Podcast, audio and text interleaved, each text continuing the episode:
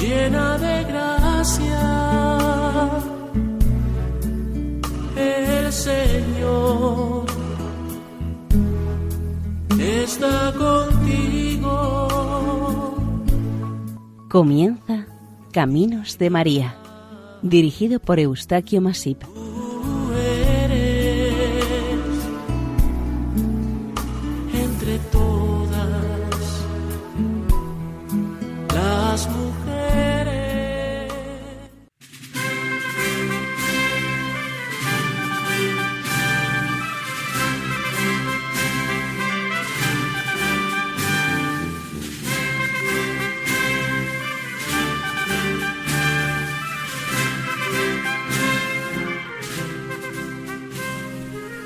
Sean bienvenidos al programa Caminos de María, realizado por el equipo de Radio María en Castellón, Nuestra Señora del Lledó.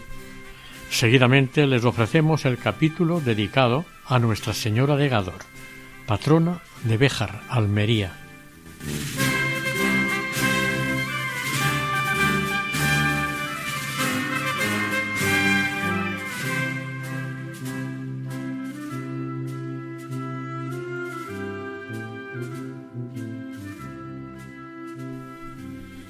Andalucía, la región más extensa y poblada de España, de siempre es conocida como la Tierra de María Santísima. Este nombre se debe a la gran cantidad de advocaciones marianas que se veneran en todas las provincias andaluzas desde tiempos inmemoriales. Son muchas las imágenes de la Virgen que tuvieron su origen en estas tierras y son conocidas al menos en todo el mundo hispánico, de los reyes, la Macarena, de la Esperanza, de Regla, del Rocío, Victoria, de la cabeza, del mar o de las angustias. Tendríamos una lista interminable de advocaciones marianas con origen en Andalucía. A partir de este momento, otra devoción mariana nos ocupará con el fin de darla a conocer y difundir entre los oyentes. Nuestra Señora de Gádor, de Berja. Al suroeste de la provincia de Almería, al límite con la provincia de Málaga y en la ladera occidental de la Sierra de Gádor, se halla la localidad de Berja, la antigua Virgi romana, con una población de unos quince mil habitantes, dedicados mayoritariamente a las labores del campo. Pasada esta localidad, siguiendo hacia el norte, tras pasar por el barrio de Los Cerrilos, se llega a una zona despoblada conocida como Pinelas o Pixnelas. En este punto del trayecto, según cuenta la antigua historia local, en el año 1588 llegaron hasta este sitio dos hombres forasteros de aspecto piadoso y apenas sin equipaje, y eligieron este lugar para establecer un pequeño santuario y poder dedicarse a Dios, a la Virgen y al prójimo, con la oración y las buenas obras. Este pequeño santuario se halla a unos tres kilómetros de Berja. Muy pronto los piadosos hombres construyeron con las limosnas y donaciones de los habitantes de Berja una capilla de no muy grandes dimensiones sobre las ruinas de una iglesia anterior. En la cabecera del interior del templo pusieron sobre una mesa, a manera de altar, una imagen de la Virgen María. A finales del siglo XVI era bastante frecuente que se construyeran capillas y ermitas a las salidas o entradas de los pueblos, sobre todo si se había pasado por algún grave problema de salud, sequía o similares. Entonces las gentes aceptaban con gran devoción todo aquello que tuviera que ver con santos o devociones de la Virgen. Cuando el nuevo santo lugar estuvo abierto a las gentes, los dos ermitaños siempre encontraban a personas que apoyaban este tipo de obras por la gran necesidad que se tenía de venerar, pedir y rezar a los santos o a imágenes marianas. Probablemente los dos piadosos hombres ya llevaran consigo la imagen de la Virgen que entronizaron en el sencillo y humilde altar improvisado, pero al fin y al cabo era una representación de Nuestra Señora y el pueblo llano sentía una especial devoción por la Madre de Dios. Domingo de San Juan y Juan de Santa María eran los nombres de los dos hombres que se asentaron en esta nueva capilla de las afueras de Berja. Aquí llegaron en otoño y siempre se ha desconocido su procedencia, pero los nombres por los que fueron conocidos en Berja no debieron ser los originales, cabría la posibilidad de que pertenecieran a alguna orden religiosa. En el siglo I, uno de los siete varones apostólicos, San Tesifón, se dijo tradicionalmente que estuvo en estas tierras enseñando la buena nueva a sus gentes. Esiquio, Cecilio, Torcuato, Eufrasio, Indalecio, Segundo y Tesifón fueron los nombres de los siete varones apostólicos que San Pedro y San Pablo ordenaron obispos para viajar a Hispania. Según documentos hallados en el siglo X, la misión de estos santos varones fue realmente venir a Hispania para evangelizar a sus habitantes.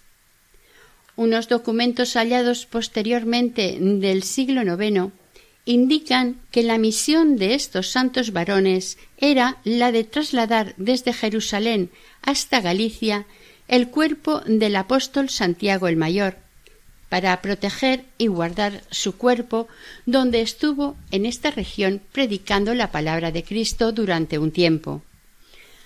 Una no contradice a la otra, sino que se complementan, porque pudieran darse las dos propuestas. Gran parte de los historiadores sí creen que Santesifón estuvo realmente en Berja o Virgi. De este nombre latino proviene el gentilicio de los habitantes de Berja.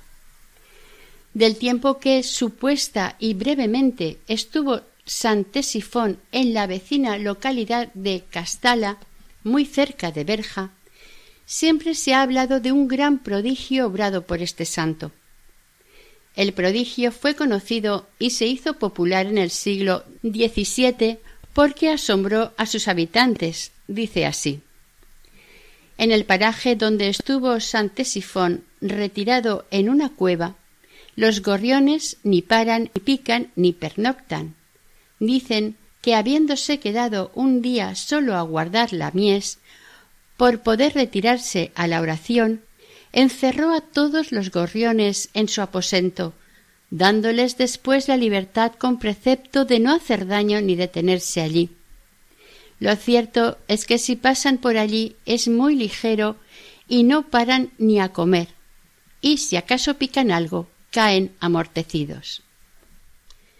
También existe aquí otra curiosidad sobre estas avecillas, que corría de boca en boca, por la que los gorriones en esta zona, que era productora de cebada, dice así no se la comen, sin embargo, si se comen la de los campos de localidades próximas, perjudicando notablemente a los propietarios y trabajadores de esos campos. Hay testimonios por los que se asegura haber visto gorriones muertos en los campos cercanos con granos de cebada en la garganta.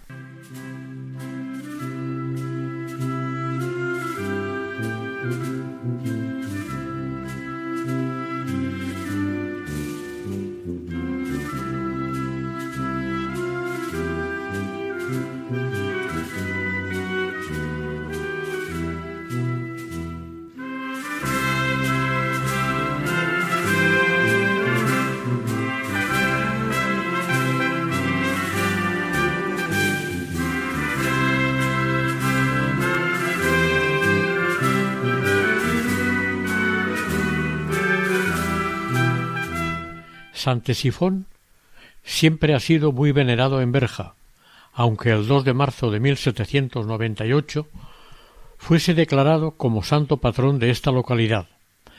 Hacía mucho tiempo que sus habitantes ya lo consideraban como de casa y se encomendaban a él en sus problemas, fueran personales o relacionados con las labores del campo. Este santo, Santesifón, debió de sembrar muy bien el Evangelio de Cristo entre estas gentes paganas para que quedara, tras su vida, una comprometida comunidad cristiana. Las enseñanzas recibidas directamente de los apóstoles de Jesucristo y su presencia aquí quedó grabada en sus corazones. En la vecina población de Adra hay constancia de aquella época paleocristiana en la ermita de San Sebastián, en el cerro de Montecristo. En este lugar se conservan, en alabastro, las huellas de sus pies y de su báculo, que quedaron marcadas al ponerse sobre el alabastro y apoyar su bastón, antes de marchar de Adra. En la fachada de la ermita se conservan estas huellas como reliquia y testimonio de su presencia. La historia de San Tesifón nos da a entender que la cristianización de estas tierras y las del resto de la península por los primeros cristianos aconteció en los primeros tiempos de la fe. Previamente a este santo vino el apóstol Santiago el Mayor, recorriendo la Hispania hasta llegar a Galicia, como se vio anteriormente, y estando en Zaragoza recibió la visita de la Santísima Virgen María sobre una columna, alentándole en su misión evangelizadora. Estos hechos evidencian la pronta pertenencia del país al cristianismo. Las invasiones sufridas por otros pueblos después de Roma a partir del siglo V son otras historias. Pero sí hay que tener en cuenta que en este mismo lugar cuando los ermitaños Domingo y Juan construyeron la ermita, lo hicieron sobre el solar de una edificación anterior, por lo que en este lugar se celebró algún culto desde tiempo muy remoto. Como hemos dicho, con los dos misteriosos ermitaños, llegó a Berja la primera imagen de la Virgen María. Sin ningún otro nombre, pero hipotéticamente, tal como sucedió y sigue sucediendo, esta imagen de la Virgen empezó a ser conocida y venerada por muchos fieles que habitaban en pueblos de esta serranía. Y cuando querían citar esta imagen de la Virgen María, fuera de estas tierras, le añadirían, para facilitar el lugar con más precisión, el nombre del sitio donde estaba, y tomarían como nombre el más reconocido, Gador. Al pie de la sierra de Gador estaba la ermita dedicada a la Madre de Dios con su imagen, de media vara de alta, casi medio metro, y vestida. Fue muy bien acogida por los naturales de Berja. Los virgitanos y los sacerdotes de la parroquia local, que estaba bajo la advocación de la Anunciación, pronto subieron a darle culto a la Virgen de la nueva ermita. Probablemente los propios sacerdotes acordaron ponerle el nombre de la sierra donde estaba, y a partir de esto pasó a llamarse Nuestra Señora de Gador. En 1592 los dos ermitaños abandonaron Berja para ingresar en una orden religiosa. Estos cedieron mediante escritura pública la ermita y todo su contenido y la imagen de la Virgen de Gador al pueblo de Berja todo a cambio de una limosna y un compromiso por parte de los beneficiados, que todos los objetos o enseres de la ermita y la misma imagen de la Virgen estén siempre en ella y sin poderse sacar a parte alguna, ni a la iglesia parroquial de la villa. Dentro de este mismo acto de cesión se constituyó la Hermandad de la Virgen de Gador. Movió a los virgitanos la formación de esta hermandad, el culto, servicio, atención y divulgación de esta imagen de Nuestra Señora de Gádor. Esta hermandad a través de los siglos ha sufrido varias situaciones de estabilidad y refundación, hasta la situación actual. La villa ya tenía a esta imagen de la Virgen como madre protectora de sus gentes, que, con frecuencia, acudían ante la Virgen María a rendirle culto, a mostrarle su respetuoso cariño y pedirle alguna que otra cosilla que por medios habituales no se conseguían. Fuera o no así, la Virgen seguía siendo su madre. Esta hermandad tiene más de trescientos años. Dentro de la segunda década del siglo XVII, un fuerte huracán destruyó la ermita y veinte años más tarde ya estaba reconstruida. Por estas fechas el Papa Urbano VIII, en decreto expedido por él mismo, declaró que los pueblos que eligieron los patronazgos de los pueblos, dedicados a los santos e imágenes de la Virgen María antes del 23 de marzo de 1630, quedaban legitimados. Por lo tanto, la villa de Berja se atuvo a este decreto porque desde 1592 la Virgen de Gádor era su santísima patrona.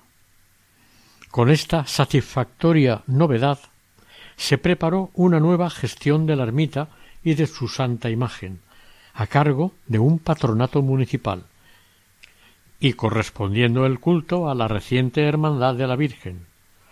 El ayuntamiento se ocuparía de las fiestas populares y profanas, y la Hermandad, con todos los actos religiosos, con el asesoramiento del párroco de la Iglesia.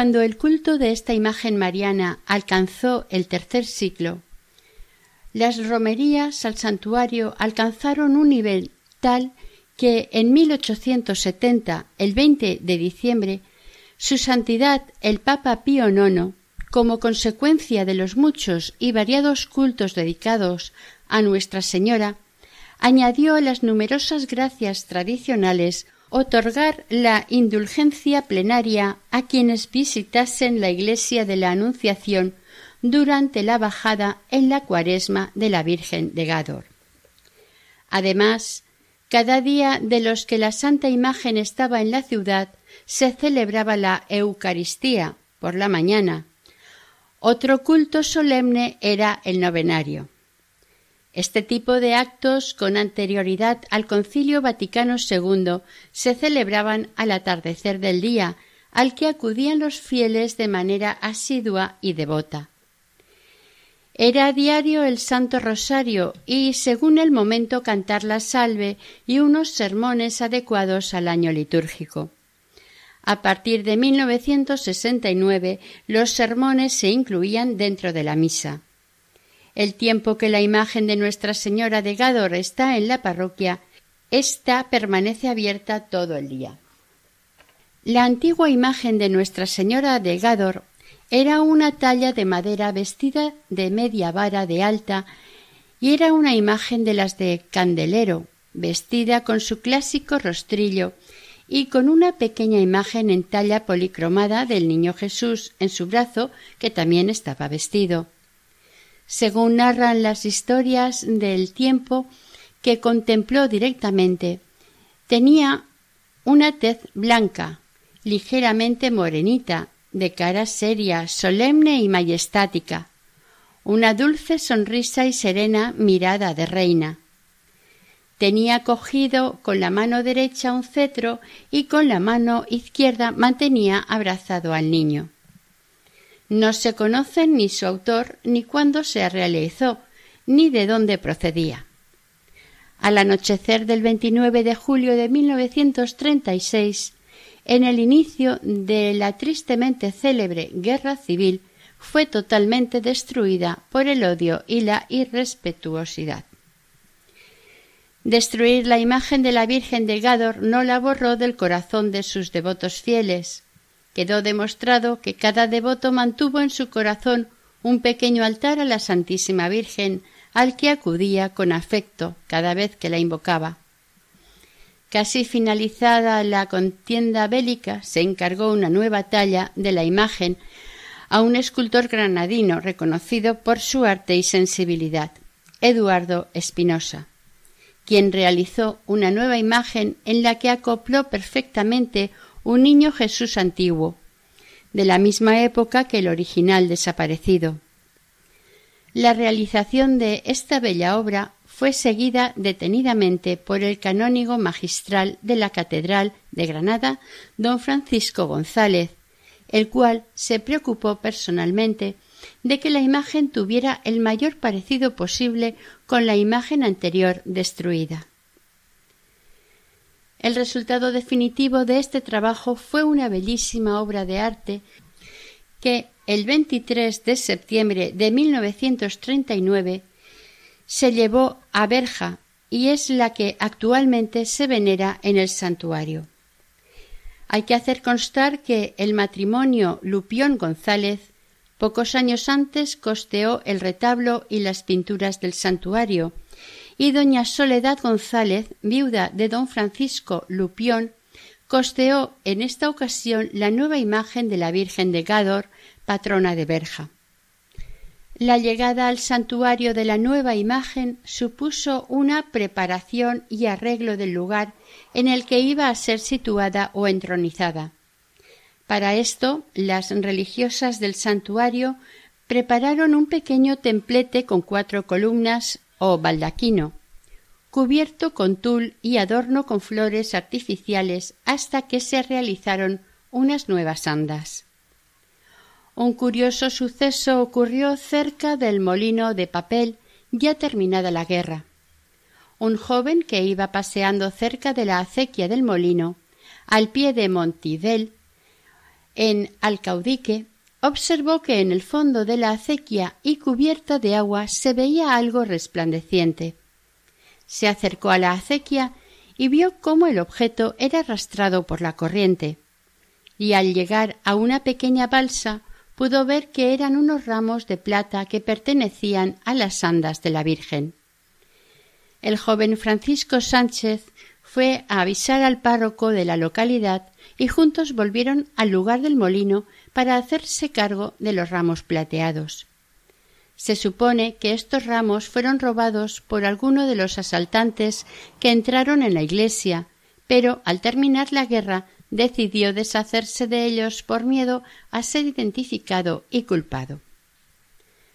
Una gran demostración de cariño y veneración a la Virgen de Gádor estaba a punto de tener lugar en Berja.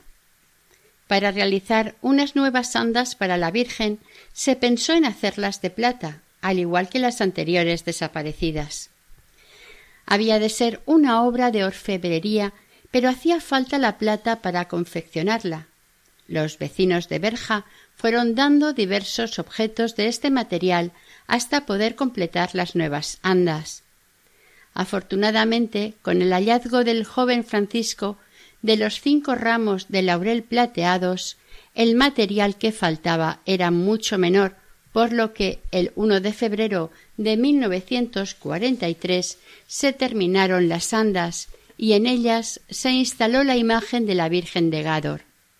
Estas son las andas que actualmente se lucen en las procesiones y en la iglesia de Berja.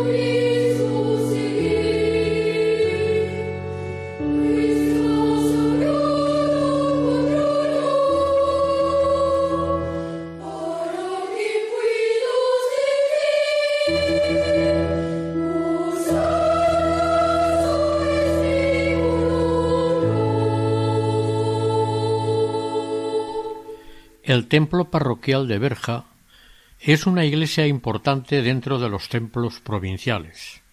Está dedicado a la advocación de la Anunciación de Nuestra Señora desde hace unos quinientos años. La antigua iglesia se edificó sobre una mezquita y solía usarse para acoger a las gentes pobres en momentos de serios peligros. A medida que pasaba el tiempo se fue ampliando y reformando. En 1763 se derribó y se edificó uno nuevo mayor, pero un terremoto sucedido en el año 1808 lo dañó de tal modo que decidieron derribarlo y reconstruir otro nuevo. Esta situación obligó a la construcción de una nueva iglesia. Esta vez se contó con una buena ayuda económica, basada en la reciente explotación minera de la zona. Se edificó con mayores dimensiones, mejor decoración y de estilo neoclásico tardío, muy similar a otros templos de las Alpujarras. Al poco tiempo de su construcción aparecieron en sus muros unas grietas, por lo que se tuvo que derribar un tercio de la nave central, aligerar la techumbre e instalar dos filas de columnas toscanas para mantener con seguridad esta nave central. Las remodelaciones se terminaron en 1857. El nuevo templo resultó amplio, iluminado, y realmente hermoso.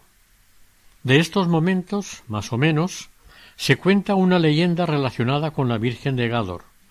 En ella se dice que un niño de nueve años perdió la visión y sus padres, Isidro Bonilla y María Teresa Moreno, eran muy pobres, por lo que decidieron pedir a la Virgen de Gádor un milagro, porque si seguía esta situación familiar tendrían que vivir de la mendicidad.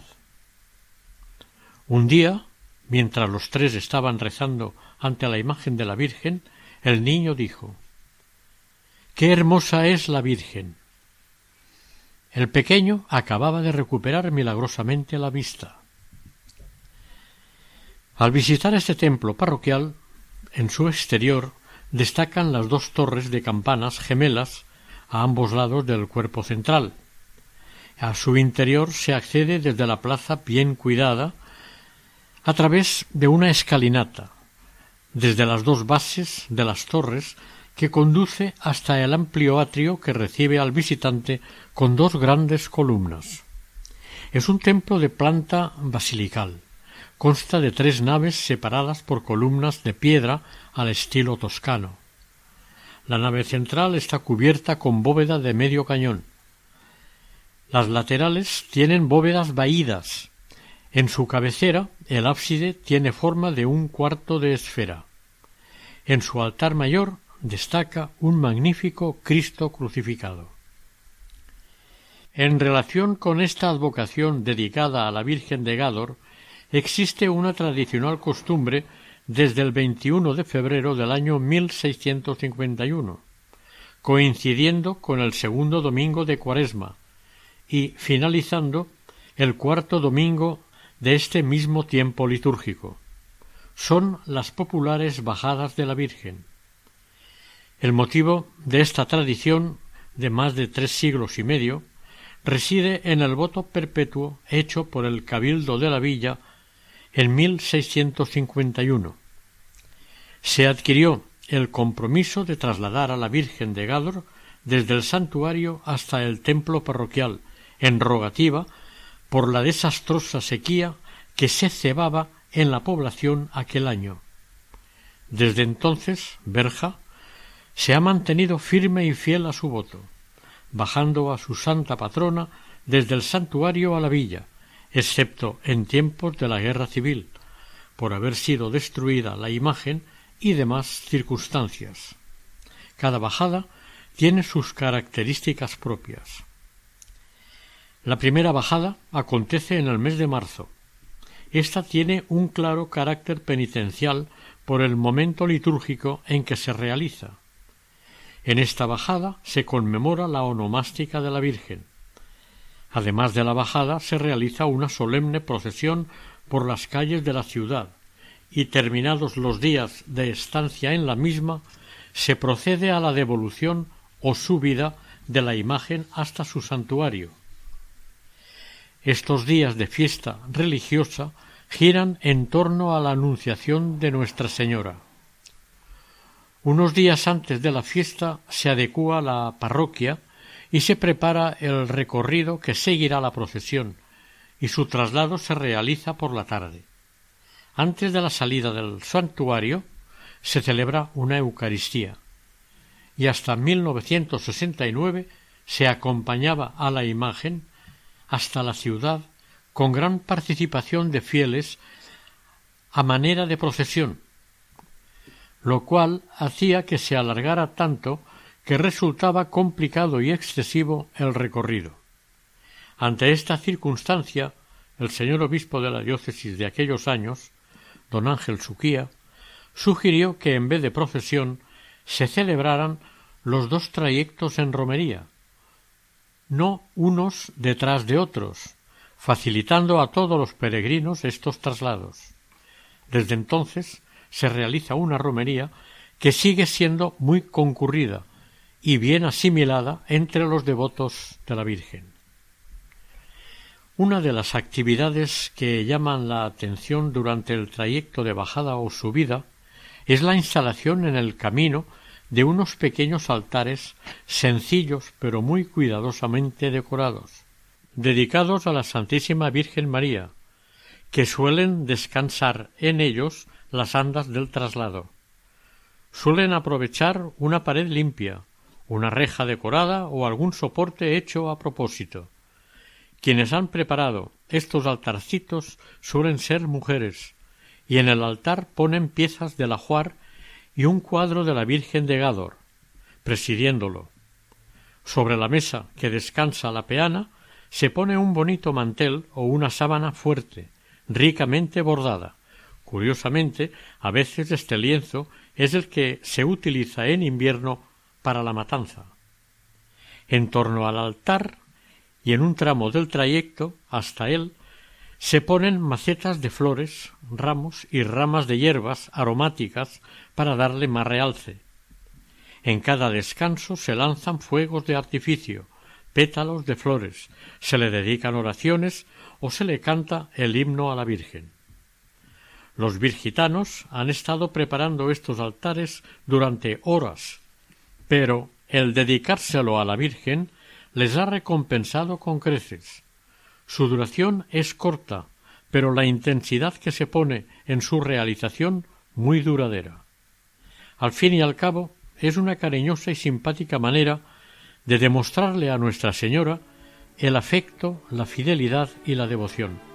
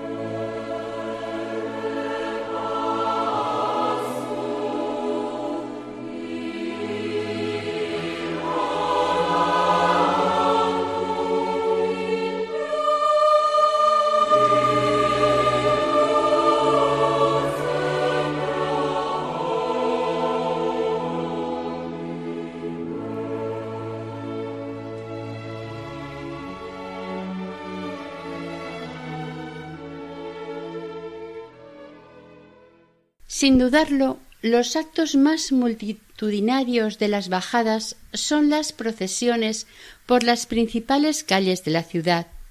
De siempre las procesiones de la Virgen tienen la mayor solemnidad, orden y devoción. Las autoridades locales mayoritariamente suelen participar en estas celebraciones. Cada uno de estos cortejos va presidido por la cruz alzada parroquial, y hasta ahora siempre ha superado el millar de personas que portan las velas que facilita la hermandad en el atrio del templo poco antes de la salida de la Santísima Patrona. Los cofrades de la Hermandad están pendientes de todo el proceso procesional, deambulando de arriba abajo por el cortejo, ocupándose de su perfecta organización. Por delante del paso con la imagen de la Virgen de Gádor van perfectamente ataviadas con teja, mantilla y demás objetos propios para un acto religioso las camareras de la Virgen. El paso por delante de los espectadores presentes fieles y curiosos de la peana o trono de Nuestra Señora es seguido con moderada emoción, respeto, y es habitual ver cómo en los labios de los asistentes se le dedica a su Virgen un Ave María o la Salve. Es el rezo más emotivo del pueblo en honor a la celestial reina de Gador. Alguien comenta que las velas que portan los devotos de la procesión han sido preparadas por los cofrades el día anterior. Cada vela va decorada con un ramito de romero atado a la misma con un lazo blanco de algodón. Pasado el paso de la Virgen, siguen las autoridades, delante la corporación municipal, luego las demás autoridades civiles y militares. Con motivo de tan solemne procesión, los virgitanos devotos engalanan los balcones y ventanas de la calle por donde se realiza el recorrido, con colgaduras y mantones no suelen faltar floridas macetas. A partir del año 1993, en la bajada del mes de marzo se incorporó a esta procesión la imagen de San Tesifón, el patrono de Berja, una renovada costumbre que parece ser ya se realizaba siglos pasados. Además, consta que en algunos momentos de la historia ambas devociones estaban fusionadas en una sola, la Hermandad de Nuestra Señora de Gádor y Santesifón.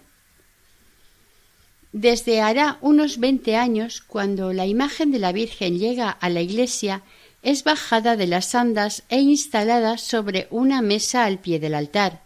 Este detalle permite a la feligresía pasar ante Nuestra Señora y besar su manto, mientras la hermandad reparte flores entre los asistentes.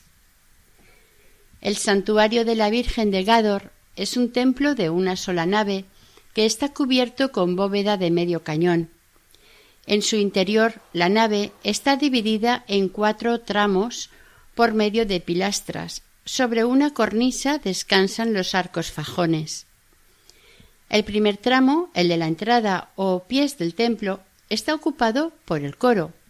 Los siguientes tramos cubiertos con bóvedas de medio cañón tienen unas pequeñas capillas, pero la correspondiente al lado del Evangelio está abierta a una puerta.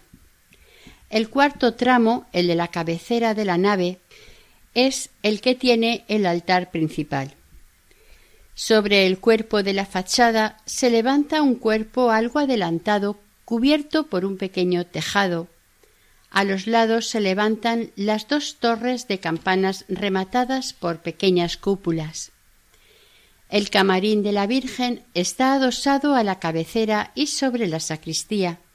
Tiene tres espacios, dos rectangulares en los laterales con lunetos y el central abierto a la capilla mayor, es de planta cuadrada y tiene elevada por encima una cúpula con linterna. En el año 2014, la Hermandad de la Virgen en Berja preparó e inició los trámites de solicitud al Vaticano para que se le concediera a la venerada imagen de la Virgen de Gádor la coronación canónica, el rango máximo que la Iglesia concede a una advocación mariana animó a la hermandad el apoyo y aval recibido de más de nueve mil firmas en pro de esta iniciativa, contando también con el respaldo de los sacerdotes del obispado e incluso arzobispado. Además, a esta memorable iniciativa se unieron el ayuntamiento y muchas instituciones, hermandades y cofradías andaluzas, conocidas personalidades e indudablemente los mismos vigitanos y gentes devotas de la comarca. La concesión de este título exige la acreditación de una gran devoción del pueblo fiel a una imagen de la Virgen María. Estudiada la propuesta por la Iglesia, se decide conceder la coronación canónica con rango de pontificia a una imagen mariana por sus muchos méritos, santuario, devotos y milagros.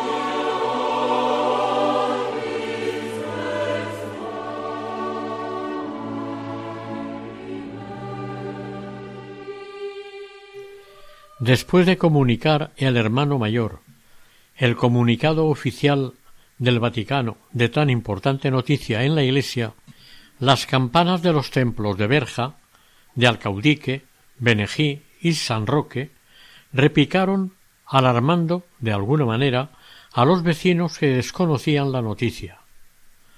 A la puerta de la iglesia se le prendió fuego a una sonora traca mostrando así el júbilo que causaba la noticia. La concesión papal de la coronación canónica de la Virgen de Gádor causó entre el pueblo una indescriptible emoción y, cómo no, orgullo.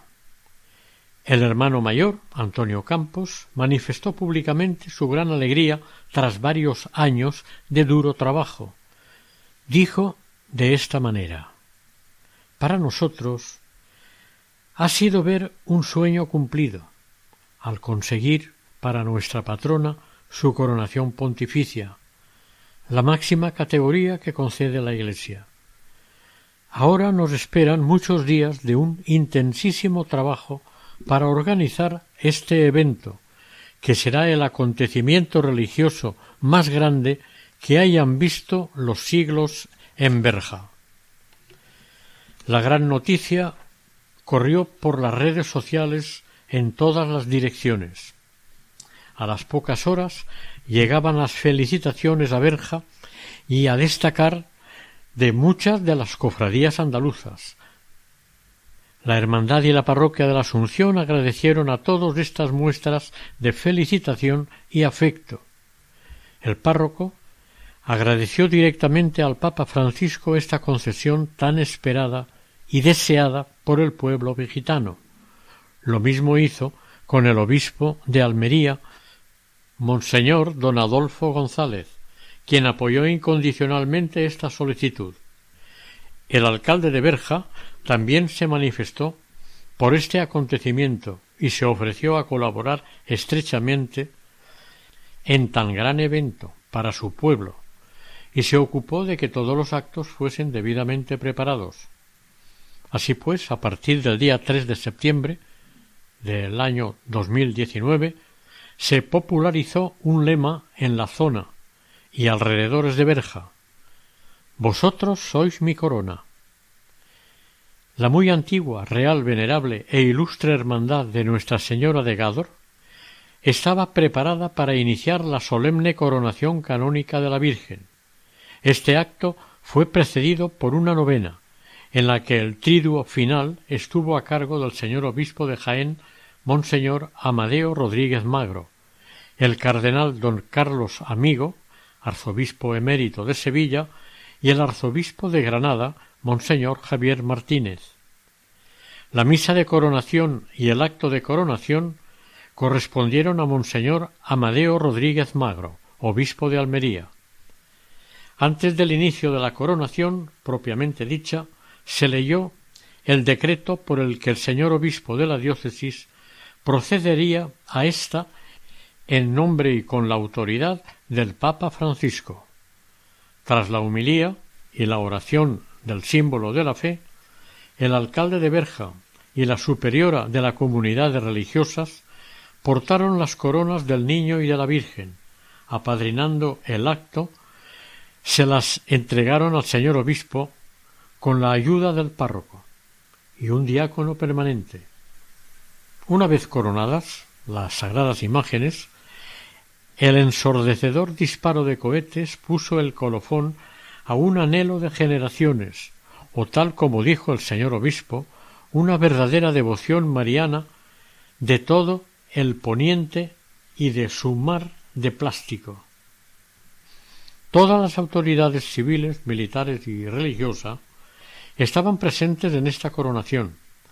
Asistieron autoridades de otras localidades de todos los partidos políticos, porque la devoción a la Virgen de Gador no entiende de partidismos. Acudió el seminario mayor con su rector, nacido en Berja, cuyos seminaristas sirvieron en el altar en funciones litúrgicas. Una treintena de religiosas esclavas de la Santísima Eucaristía estuvieron presentes en este acto. Estas religiosas estaban a cargo de la custodia del santuario de la Virgen. En esta fecha de 3 de septiembre de 2016 se vivió una verdadera jornada histórica. La venerada imagen de Nuestra Señora de Gádor, Santísima Patrona de Berja, fue coronada canónicamente por el señor obispo de Almería. En el momento que el señor obispo puso la corona sobre la cabeza de la imagen de la Virgen, todo el pueblo vibraba de emoción por lo que estaba viviendo y muchos presenciando, porque para asistir a este acto mucha gente quedó en zonas cercanas a la Alameda. En el exterior del recinto de la Alameda de Berja, los cohetes y las campanas de toda la localidad se unieron en un estruendoso pero agradecido sonido a la fiesta que suponía esta efemérides vivida en Berja. Miles de personas acudieron hasta la Alameda de Berja para ser testigos de tan gran acontecimiento. Nunca se había vivido aquí una experiencia como esta.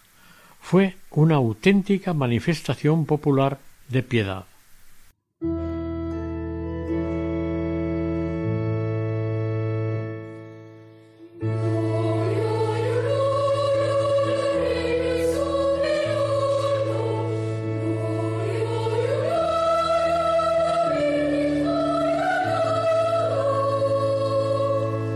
Oración del himno a la Virgen de Gador. Madre querida de Gador, Madre querida de amor, oye piadosa a tu pueblo en demanda de favor. Te recibe fervoroso, aclamándote su reina, por tener puesto tu trono en esta ciudad de Berja. Salve, Virgen Bella, tus hijos te saludan.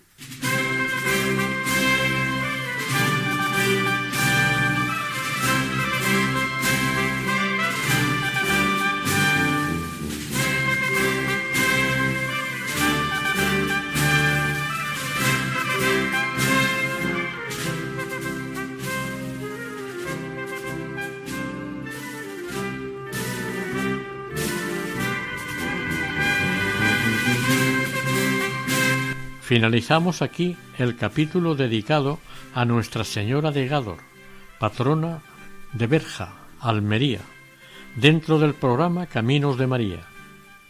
Si desean contactar con este programa pueden hacerlo a través del siguiente correo electrónico caminosdemaria@radiomaria.es. Deseamos sinceramente que el Señor y la Virgen les bendigan.